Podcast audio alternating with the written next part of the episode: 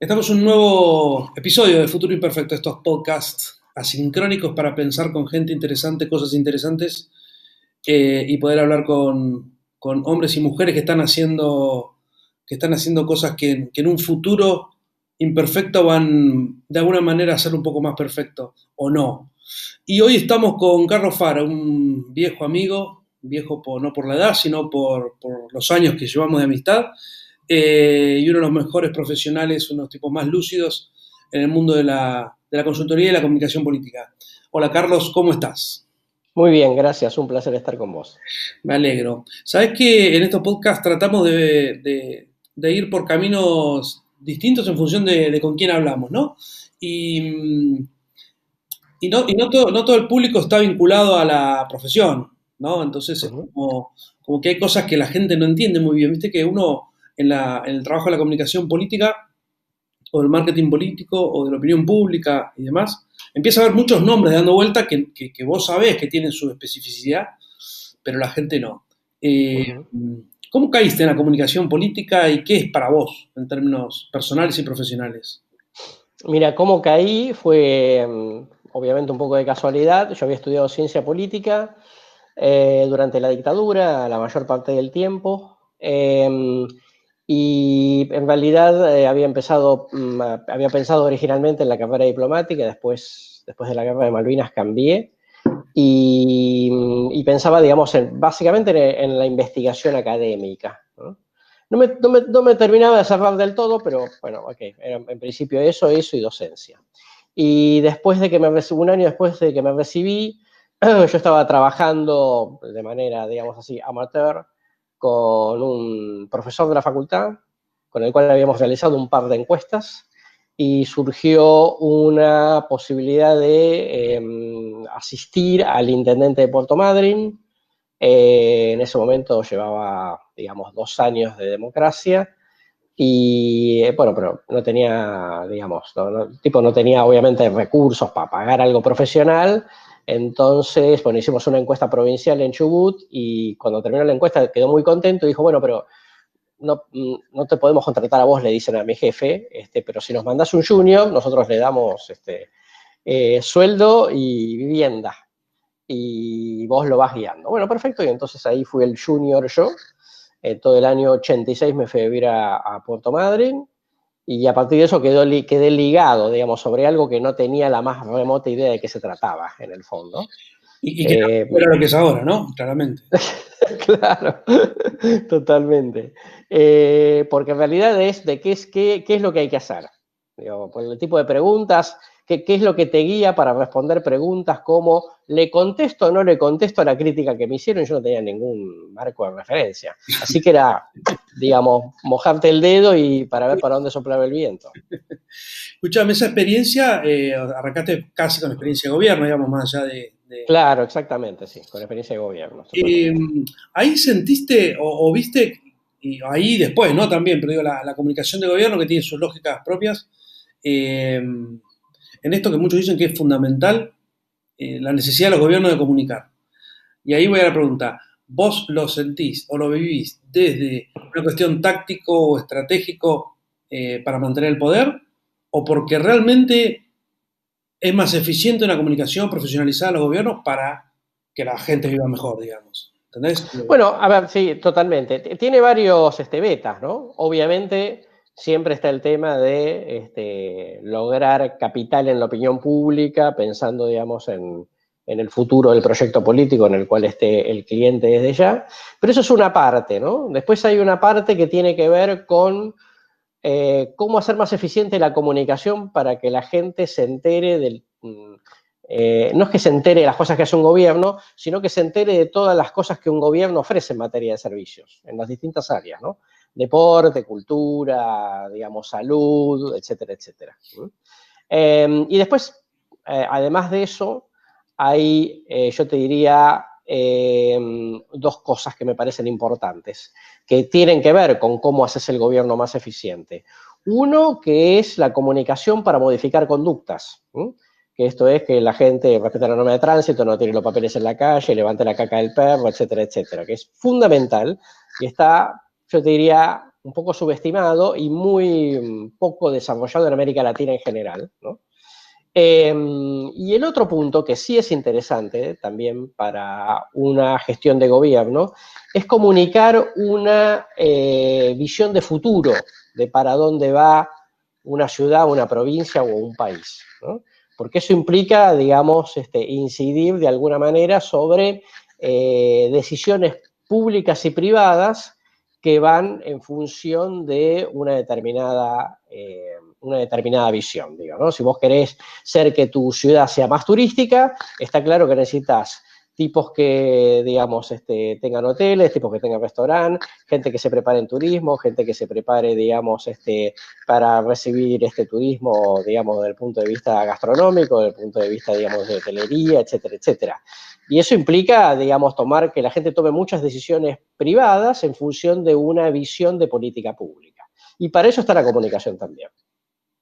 Y, eh, la comunicación, digo, está clarísimo, vamos, ahí vos marcaste dos roles eh, que a veces son centrales, que no tienen que ver con la comunicación, sino que tienen que ver con la gestión. ¿sí? Claro, totalmente. Viste que ahí hay, como un, juego, ¿no? Que si la, comunicación, el marketing, la publicidad, desde ese lado, eh, de alguna manera miente o, tiene la capacidad de mentir sobre la gestión. ¿Tu experiencia te marca que sí o que no? No, no, no. Digo, a la corta vos podés mentir un ratito, vamos a decir así. No podés, digamos, sostener una mentira de largo plazo. Al final de la cuestión, lo que pasa, sobre todo, digamos, en, en, todos los niveles, pero digo, sobre todo en la gestión local, es que vos salís a la calle, te encontrás el bache. Un día, sí, perfecto, la municipalidad dice estamos haciendo un gran plan de bacheo. Segundo día, tercer día, cuatro meses, etcétera, sigue estando el bache. No están arreglando las cosas, ¿entendés? O sea, la basura no la recogen y no la recogen. O sea, eso, la, comunicación, el marketing, te, te aguanta un ratito, ¿no? Pero después la, comunicación que vos recibís de un gobierno interactúa con tu experiencia personal cotidiana. El colectivo pasa más rápido, pasa más lento, digamos. El, colectivo está sucio o está limpio. El conductor maneja bien o maneja mal. La sala de primeros auxilios tenía, este, estaba de guardia o no estaba de guardia. Con lo cual, tu experiencia cotidiana es muy fuerte en ese sentido, por mucha comunicación que quieras hacer. Y el asesoramiento Vos, vos, haces, eh, vos asesorás muchos políticos, gobiernos y, lo has hecho durante muchos años. Entonces, eh, digo, coincido con vos en que esa mentira, la sumo es un, tiempito, pero no, no, hay, no hay capacidad de, mentir frente a la realidad, ¿no? La realidad te termina lo que ¿Qué, ¿Qué, es, digo, qué es lo que se puede hacer eh, desde la estrategia, desde la consultoría, digo? A ver a qué voy. Una cosa es la comunicación planteada en términos estratégicos de cómo comunicar, qué piensas hacer, cuándo, a qué público. Eh, la otra es cómo lograr que la gestión comunique. Ahí participas también, digo, vos como de asesoría, ¿sí participás de eso y cómo es? Sí, totalmente. Porque por empezar, si la gestión toma una decisión mala a los ojos de la opinión pública, por muy técnicamente buena que sea la decisión, uno tiene que advertir que eso va a traer un dolor de cabeza, ¿entendés? O, que la, o que una determinada herramienta de gestión no va a tener eh, la acogida esperada. ¿no? O por ejemplo, hace, yo tenía, bueno, tengo un cliente que en gestión tenía, eh, hicieron una aplicación que llamaba Cuándo pasa, para saber cuándo pasaba el colectivo. Entonces ellos lo consideraron como un gran avance en la materia de política de transporte porque día de lluvia, día de frío, día de mucho calor, etcétera, etcétera, no, no te vas al cohete, a la parada, sino que vas, digamos, cuando efectivamente te regresas. Pero eso era, sí, es una mejora, en teoría es una mejora, pero cuando vos lo medís en Focus, la gente dice, sí, está bien, dice, pero yo necesito que el colectivo pase rápido no, solo, no enterarme, digamos, cuándo va a pasar, porque igual de todas maneras si me pierdo uno por alguna razón y el otro no viene rápido, digamos, llego tarde al trabajo, llegan los chicos tarde a la escuela, etcétera, etcétera. más Entonces digo, claro, la, gestión tenía mucha expectativa sobre esa herramienta que es válida, está buena que exista, pero a los ojos de la opinión pública no cambiaba nada, no, mejoraba nada la evaluación sobre el tema del transporte público. ¿entendés? Entonces el tema es Ojo con que ustedes están teniendo una, aspectos de una política pública en un área que está bueno que existan, pero no nos está ayudando, digamos, a que la gente mejore la percepción. Entonces, digo, ahí es donde yo digo, en general la, consultoría que conocemos, que se enseña, digamos, en los programas, tiene que ver, es casi exclusivamente con la comunicación. Y nada con cómo interactúa eh, la comunicación dentro de la estrategia general del gobierno. Porque alguien dice, hay que aumentar las tasas, porque la verdad que necesitarían un retoque. Uy, pero la gente nos va a insultar. Bueno, ok, algún costo político vas a recibir. Pero, ¿cuál es el, el peor costo que vas a recibir? si vos no aumentás las tasas, es que no puedas seguir plan de obras. Entonces la gente te va a decir, eh, pero no están arreglando los baches. Y que por eso no aumentamos las tasas. ¿Ok? Entonces, muchachos, aumenten las tasas y expliquen que va a volver en obras. O sea, en la consultoría también tiene que ver con aspectos estratégicos que tienen poco que ver con la comunicación, pero que uno, uno tiene que estar, porque si no, se te empieza a desarmar todo después. Por eso, viste que muchas veces se Digo, vos haces opinión pública, los distintos, eh, distintas formas de opinión, recién mencionaste los focus, eh, que exceden completamente eh, la, comunicación. ¿sí? Digo, la consultoría te muestra un montón de, otros roles importantes que puede cumplir un consultor. Pero vos te descansas en herramientas científicas, ¿sí? o lo más científica posible. Totalmente. Quanti, Quali, Focus Group. Eh, ¿Qué te da a vos esa información? Porque, viste, mucho, mucho se desconfía de las encuestas, también se desconfía de los focus, porque es poca gente, bla, bla, bla, como todo lo que se dice desde afuera. ¿Qué te da a vos eh, e, e, ese, esos estudios? ¿Qué te dan a vos en el momento de la estrategia? Mira, lo primero que me gustaría decir es que a medida que fue pasando los yo era, digamos, vamos a decir, de base cuantitativista, ¿no? ¿Ok? decía, bueno, lo cualitativo sí es una herramienta que ayuda. Y yo diría que con los pasos de los años me he vuelto muy cualitativo. Porque, porque las encuestas tienen un límite, no solamente desde el punto de vista de los, errores estadísticos que pueda tener, sino también porque, mm, porque pasa muchas cosas que la encuesta no detecta bajo ningún aspecto, porque el instrumento tiene esa limitación. Entonces yo digo, eh, a ver qué piensan de Fernández Ardaiz. Y qué sé yo, mucho no lo sé, eh, póngale bueno, ¿no? Y Fara, y, más o menos, pero póngale bueno también. Todos esos matices de él, y no sé, mucho no lo conozco, y más o menos, bueno, también póngale bueno como para sacarme de encima el encuestador. Eso, el, cuando me llega a mí la base de datos, no, no, sé nada de eso. Es como cuando yo escucho a la gente, la puedo leer. La actitud, se enganchan, no se enganchan, le da bronca, le da alegría, les pasa indiferente. Yo ahí puedo leer obtengo muchos insights, digamos, puedo leer el, estado de ánimo base con el cual la gente está opinando sobre lo que yo le pido. ¿eh? Eh, y después cuando yo digo, fulano de tal, y la gente mira, y lo recuerdan, ¿quién es? Y eh, te acordás que es el funcionario, ah, el funcionario, pero de base no se acuerdan. Hasta que alguien no dice el funcionario, el resto sigue. Y después cuando dice el funcionario, ¿qué ponen? Con poca información. ¿No? Porque es muy para relativizar. Si yo le pongo 5 a un tipo en una planilla, cuando en realidad de movida nadie sabía quién era. Claro, claro, claro, claro. ¿Eh? Entonces yo digo, yo en los focos huelo al público, digamos, lo, siento, Mientras que en el cuantitativo, digamos, tengo mensurados ciertos indicadores, pero me quedo muy lejos de lo que por ahí está pasando en la calle. O sea, los estudios en realidad eh, necesitan de, alguien que tenga la capacidad de, sacar ese, de, oler eso.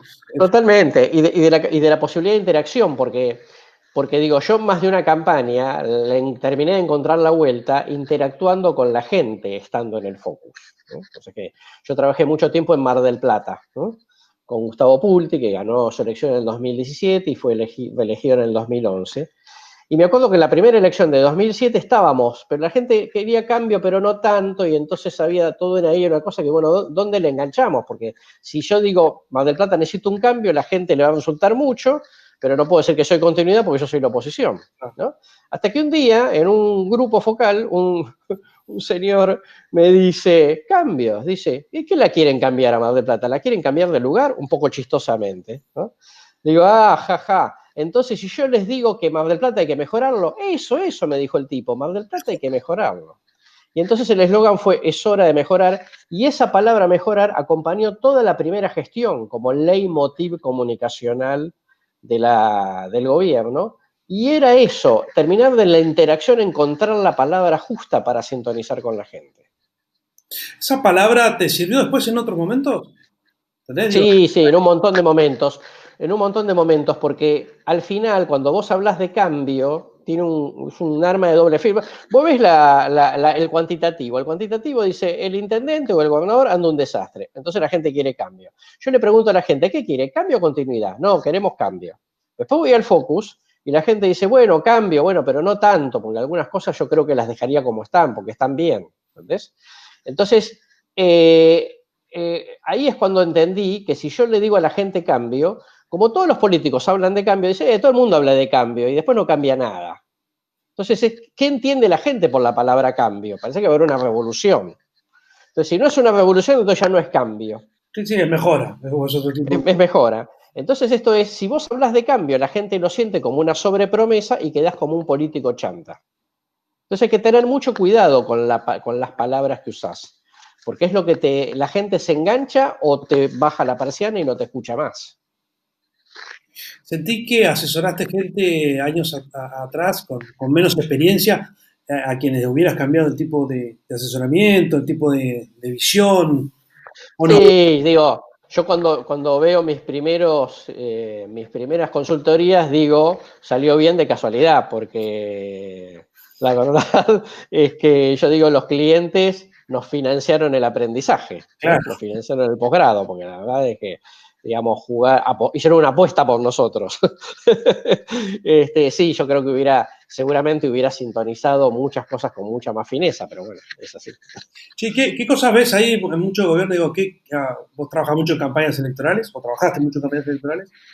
Em, ¿Qué diferencia tiene una y otra? Digo, en las campañas electorales, el trabajo de, estrategia y de asesoramiento en la campaña, eh, ¿te gusta más, te gusta menos? ¿Tiene más más adrenalina, menos? ¿Cómo, lo, cómo Sí, la campaña tiene una adrenalina especial, pero como esto se ha convertido, digamos, en una cosa, una dinámica muy compleja, bueno, vos sabés mejor lo que ahora implica las redes sociales, etcétera. Con lo cual, si yo llego muy sobre la fecha, y eso lo decimos siempre, si no empiezo con tiempo, es muy eh, es muy difícil, digamos, dar vuelta a una situación si el personaje en cuestión tiene unos negativos complicados de dar vuelta. Esta campaña que mencionaba, digamos, Pulti le había ido muy mal en el 2003 y a mí me llama a principios del 2004 y tenía unos negativos importantes que si no los hubiéramos descubierto en ese momento y él estuviera estado convencido de hacer las modificaciones que finalmente hizo, yo, cuatro o cinco meses antes de la elección, y eso, si me lo entero, ya no me sirve para nada, porque la cantidad de tiempo que necesitas, el, músculo, el músculo comunicacional que necesitas para que la gente te lo crea, es muy difícil. Entonces yo te diría, más que la campaña, me interesa empezar con suficiente antelación para poder modificar cosas que solo necesitan tiempo y que en, llega un momento que todo el dinero del mundo no lo puede arreglar. Entonces prefiero trabajar con tiempo.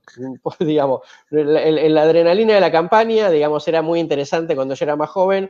Ahora estoy muy convencido de que si no me llaman con tiempo, empieza a ser una moneda en el aire. Sí, hay más de suerte que de, depende. empieza, a depender de muchos factores aleatorios que vos no manejas. O externos. Escuchame, ¿cuál es el límite eh, entre, entre ideología y la ética personal en el momento de asesorar? Eh, ya sea gente con quien uno no se siente afín ideológicamente o desde la moral y desde la ética, digamos. ¿Hay, algún juego ahí? ¿Cómo, cómo lo, cómo Mira, desde el punto de vista ideológico nosotros no tenemos problema. Hemos trabajado para todo tipo de ideologías, desde la izquierda dura, digamos, en la presidencial de 2006 en Colombia, que es el polo democrático digamos, ser una, izquierda, digamos, con ex M19 que habían combatido en la selva, comunistas, trotskistas, etcétera, etcétera, eh, con todas las dificultades que eso implica, digamos, ¿no? Que te acepten herramientas de economía de mercado este, para eso, eh, hasta cosas bastante a la derecha como, eh, digamos, los sectores autonomistas en Bolivia, ¿no? Eh, me resulta muy divertido, es como decirte, ponete, cambiate de sombrero, a ver cómo defenderías una idea que no es la tuya. Y ahí te das cuenta que todo tiene, digamos, una cantidad de matices interesantes para trabajar.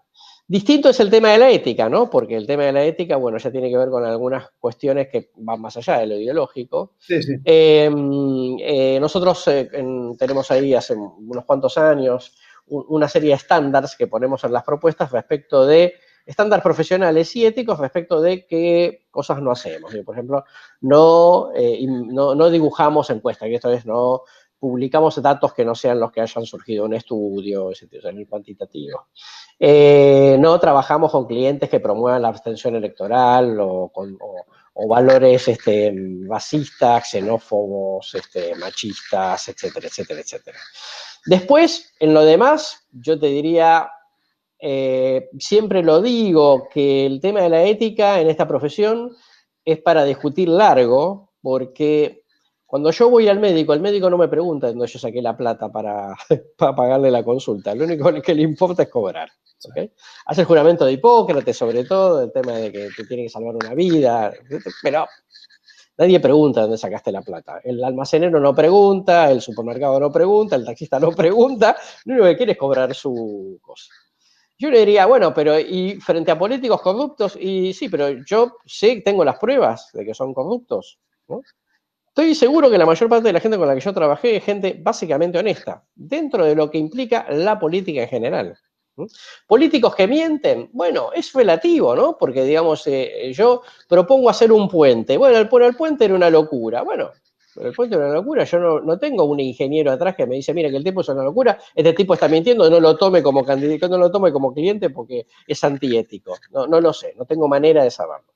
Digo, salvo que un tipo sepa que es eh, narcotraficante, pedófilo, etcétera, etcétera, etcétera, digamos, hasta ahí, después digamos, es una discusión larga que yo podría tener sobre el tema de la ética y la política, que además la ética y la política, digamos, como ha escrito Weber, son dimensiones, digamos, que hay que evaluarlos de manera distinta que un ciudadano común.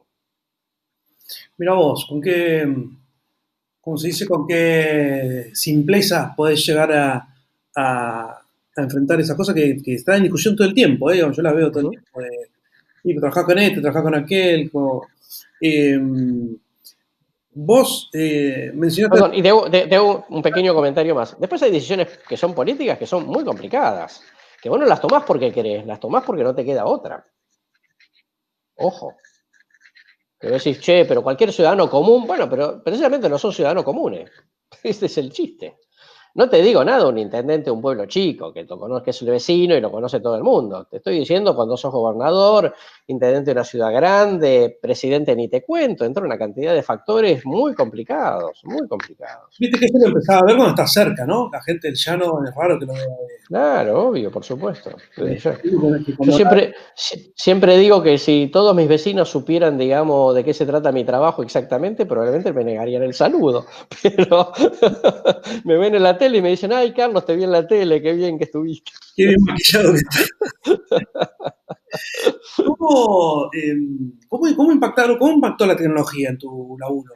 Vos agarraste, arrancaste, se metió la internet, se metió la red de la tecnología, en un momento en que vos, consolidado profesionalmente, eh, y etariamente, eh, no habiendo vivido la tecnología previamente. Claro, totalmente. Yo soy un, yo soy un, un migrante, no soy un nativo. claro, tal cual. Eh, mirá, a ver, a mí, a mí yo en general me llevo bien con la tecnología. En general, me llevo bien con las redes. He hecho algún curso de Big Data, digamos, para entender mejor, digamos, de qué se trata, porque creo que todos nos tenemos que formar todo el tiempo. Eh, además de la consulta a los colegas que saben de los temas específicos. Eh, yo me llevo bien, pero no soy un experto en el tema, digamos, es como yo te dijera, yo soy el, médico de cabecera, y después tiene que viene el especialista y dice, mire, no, esto es de nefrología, va a haber que hacer diálisis, pero yo como clínico general no lo sé. Eh, sí impactó mucho porque es muy, porque, porque digamos, la lógica, hay cosas que uno prevía que iban a pasar hace 20 años atrás desde el punto de vista de la tendencia general, pero nunca nos imaginamos hace 20 años atrás que iba a existir las redes sociales. Internet, un poco, ya lleva 25 años, ¿no? Internet, pero las redes sociales no, digamos, y además es una cosa en metamorfosis. la tele era la tele, la radio era la radio y el diario es el diario. Con modificaciones, pero básicamente lo mismo desde su origen. Las redes sociales van eh, este, transformándose, mutando, ¿ok? Y además van apareciendo nuevas, etcétera, etcétera. Con lo cual, como es un fenómeno, digamos, en experimentación permanente, entonces ahí, respecto de cuánto cómo le influyen la las redes y la tecnología, y todo el entorno eh, tecnológico a los votantes, ahí creo que estamos todos en ascuas casi permanentemente. ¿no? hay duda. ¿Y eso te jodió a vos en pensar las estrategias? Porque te, entró un factor nuevo, digamos, en el... Eh, em, no, no tanto como la estrategia, pero sí la dinámica de lo que puede llegar a pasar. Porque vos decís, bueno, la campaña terminó el jueves, pero viernes y sábado se corrió una cosa en las redes que yo no preví. Claro. No podía prever, no tenía presupuesto para medirlo. Claro. Esto es el otro tema.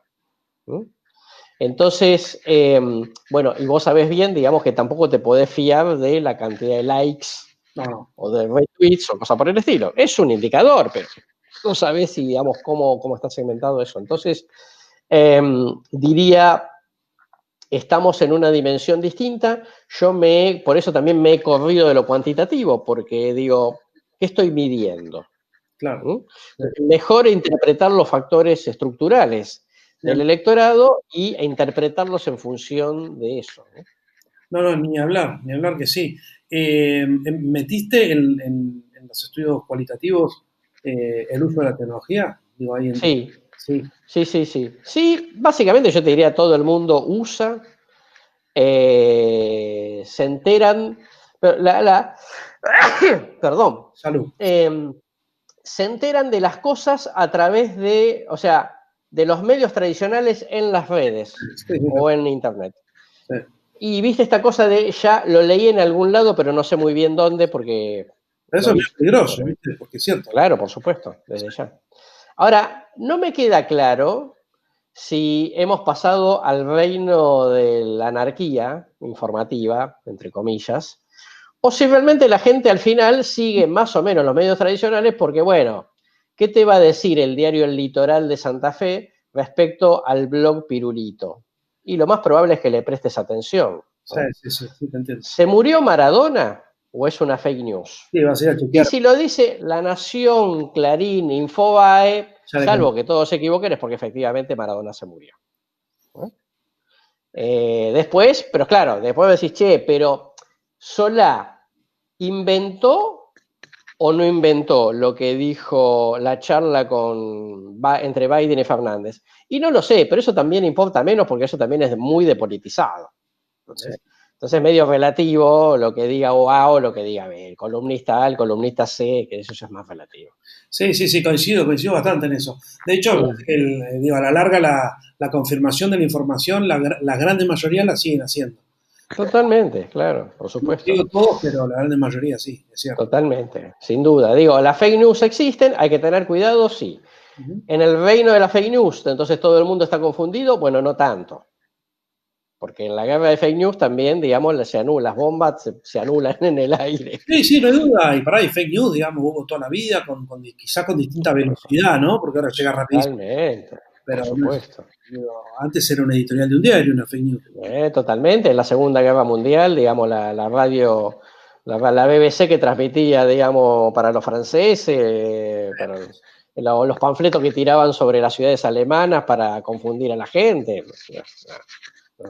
Pero bueno, el tema es que la tecnología tiene, está eh, tan, eh, digamos, este, eh, digamos, es mucho tanto más precisa en su llegada a la gente, que efectivamente, digamos, es un riesgo mucho mayor que los panfletos desde el aire en la Segunda Guerra Mundial. Sí, y ahí te es una cosa que, que, te suma la tecnología, que es la comunicación directa con todos los, La posibilidad de la comunicación directa con todo el Totalmente. la mano, ¿no? Que es el celular. Entras a la mano Totalmente. del tipo latino. Totalmente. Cada uno se convirtió en prosumidor de, de, información y eso, bueno, eso tiene, digamos, una vuelta importante. Pero digo, todos estudiamos el agenda setting y hoy el agenda setting no sirve para nada. No, para nada. Porque los medios ya no son gatekeepers, son gay watchers, que esto es en realidad, van viendo qué consume la gente en su sitio y a partir de eso el algoritmo reubica las noticias. Con lo cual es, ¿el medio influye a la gente o ya la gente, digamos, es la que de alguna manera le va indicando en esa interacción la agenda al medio? Esto es novedoso. Sí, sí, sí, recontra. Muy. ¿Cuál fue la mejor campaña que hiciste o el mejor gobierno que, ¿Qué te acordás de decir que decís qué bueno que estuvo lo que hice o nada, ¿viste? Depende de cada uno. Y a mí, a mí, me gustan, a mí me gustan los batacazos. cuando nadie la vio venir, ¿entendés? No, eso no, eso no va a pasar, ese tipo no va a ganar nunca. Bueno, ok. Probemos, total. Digo, en principio tenés razón vos, pero déjame ver. Entonces, desafiar la ley de la gravedad. Y en ese sentido te diría que, este, que, que los radicales hayan ganado en la ciudad de Santa Fe en el 2007, cuando todo el mundo te decía, nada, Santa Fe es una ciudad peronista, los radicales no van a ganar nunca. Tuvieron tres periodos seguidos. O, nunca un partido vecinal, digamos, ganó en la proximidad de Mar del Plata. Eso no va a pasar. Y, ganó, y sucedió. Y sucedió, o en el, por ahí me voy un poco más de tiempo atrás, en el 93, el, el, elección legislativa. Yo estaba trabajando para el PJ de Mendoza y y entonces, faltando poco, pocas semanas, este, se jugaban cinco diputados nacionales. ¿no? Entonces todo el mundo decía, son por el sistema dos, van a ser dos para el peronismo, dos para el radicalismo, uno para el Partido Demócrata, ya está, ya todo el mundo lo dio así, de vuelta quedado. Nosotros en las, en las, encuestas veíamos que había alguna probabilidad, estábamos muy en el límite, pero había alguna probabilidad de que pudiéramos ser tres el peronismo, uno el radicalismo y uno los demócratas. Eh, entonces empezamos a subirle el volumen al tercer candidato, para que la gente se enterara de que el tercero valía la pena, si entraba, que no sea un desconocido, y efectivamente entró. Eh, y entonces este, el radicalismo llevaba en primer lugar al Viti Fayad, que entró, en segundo lugar al Gordo Baglini, famoso teorema de Baglini, y Baglini se quedó afuera y todo el mundo dice, ¿cómo que Baglini se va a quedar afuera? No, no, no está bien. Pero bueno, la elección salió 50-30 y Baglini se quedó afuera y el radicalismo, que sacó el doble que los demócratas, obtuvo también un diputado nacional. Y decían, ah, eso no va a pasar. Pasó. Che, así te dejo. ¿Qué, con, quién te gustado laburar que no laburaste? ¿Con quién me gustó? No, no, ¿con quién te hubiera gustado? ¿Con quién me hubiera gustado? Asesorar a eh, Puedes decir Churchill si querés, ¿eh? ok. Eh, y seguramente Clinton, Obama, digamos, ¿no? ¿Por qué? Porque, porque los grandes seductores son fantásticos, digamos, para, para ver, eh, digamos, como eso, como, esos tipos que, inspiran a la gente. No importa después cómo gobierno, estamos hablando de campaña exclusivamente, ¿no? Eh, esas cosas así, o tipos, digamos, así, o que no solamente son seductores, sino también, para mi gusto, grandes estadistas, digo, Felipe González, seguramente, Felipe González, Adenauer, personajes fuertes, digo, tipos que, tipos que tuvieron que tomar decisiones muy difíciles y la enorme mayoría de las cosas que decidieron por ahí no les gustó y tuvieron que ir a eh, eh, desafiar a la opinión pública. ¿Eso sucede? Sí, sucede. sucede. Sucede, sucede, A mí me ha sucedido, digamos. Es más de una oportunidad que vos tenés que llevarte, ponerte una camiseta que no te gusta, pero la circunstancia política no te deja otra, ¿no? Sí, eso es pensar más allá del ego propio y, pensar en, la comunidad, ¿no? Totalmente. Bueno, Carlos, gracias por haber estado. Gracias por. No, un placer. Dos minutos. Podríamos estar horas hablando, pero ya vamos a hacerlo vino de por medio, ¿no? con muchísimo gusto, con muchísimo gusto. Gracias, Carlos. Te dejo. Un abrazo enorme para vos. Cuídate. Chao, chao.